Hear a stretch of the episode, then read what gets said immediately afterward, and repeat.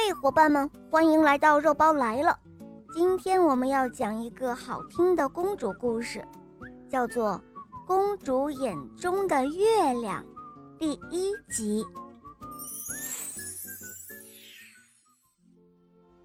伊维尔公主喜欢吃小甜饼，可是她一旦吃的太多，就会生病的。这一天，伊维尔公主又生病了。皇宫里的御医们都束手无策。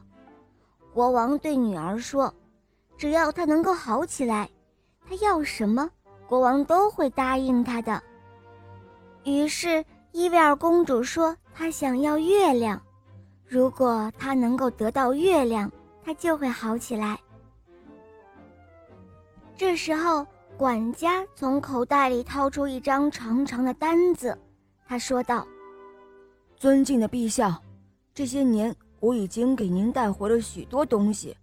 这是清单：象牙、猴子、孔雀、珠宝、粉红色大象、小蓝狗、小矮人。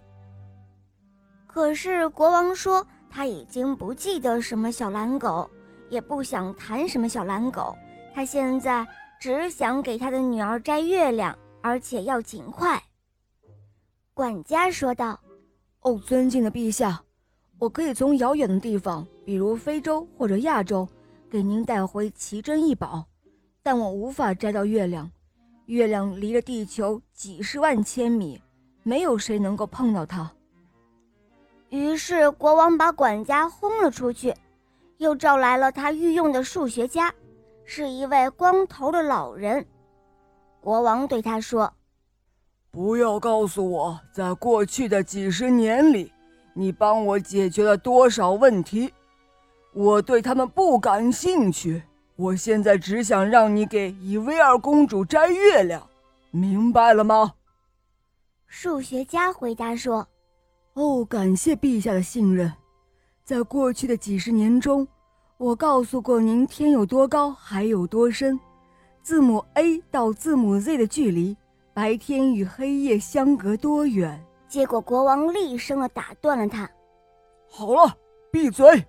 我说过，我不想跟你讨论这些，只想让你给我的女儿摘月亮。”数学家鞠了个躬，他说：“哦，陛下，我摘不到月亮，月亮远在几十万千米之外，比咱们的王国的疆土还要大，没有人能够摘到它。”于是，国王也把这位数学家给轰出了大殿，然后他又叫来了衣着滑稽的小丑，皇宫里唯一能让他开怀大笑的人。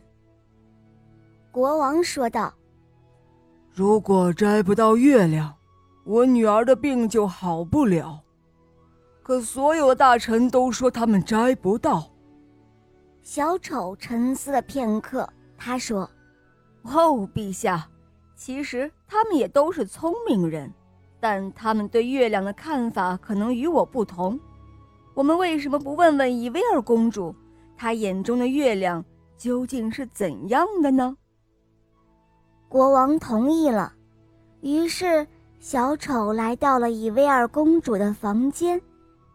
伊维尔公主问小丑：“他是否能够帮自己摘到月亮？”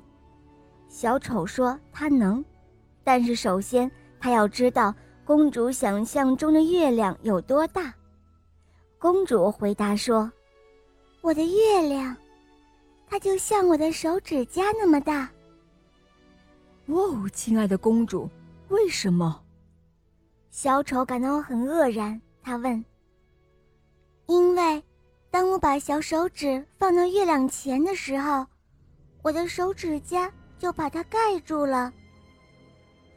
于是小丑又问公主：“问他想象中的月亮有多高？”公主说：“就像窗外的树那么高，因为有时候月亮就会挂在树梢上。”好了，小伙伴，第一集就讲到这儿了，赶快随我一同去收听第二集哦。也不知道小丑有没有帮公主得到她想要的月亮呢？公主想要的月亮究竟是什么呢？小伙伴们，你们可以把答案或者你们所想的在评论中告诉我哟。